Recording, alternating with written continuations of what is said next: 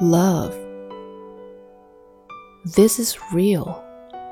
There was once a daughter of a tolerably well off family in the country who was very lovely and sought out by many matchmakers, although nothing had come of their efforts.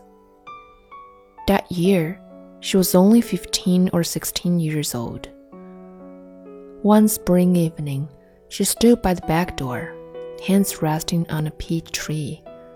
She remembered that she was wearing a moon white tunic.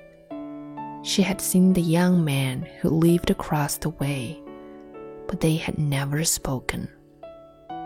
He walked toward her, came to a hut close by, and said softly, So, you're here too.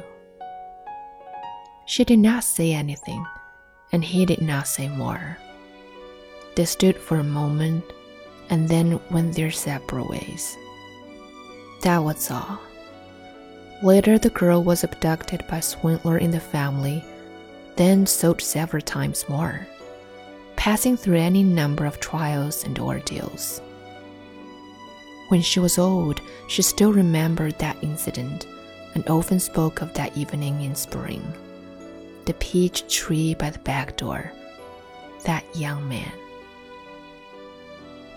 When you meet the one among the millions, when amid millions of years, across the boardless wastes of time, you happen to catch him or her, neither a step too early nor a step too late.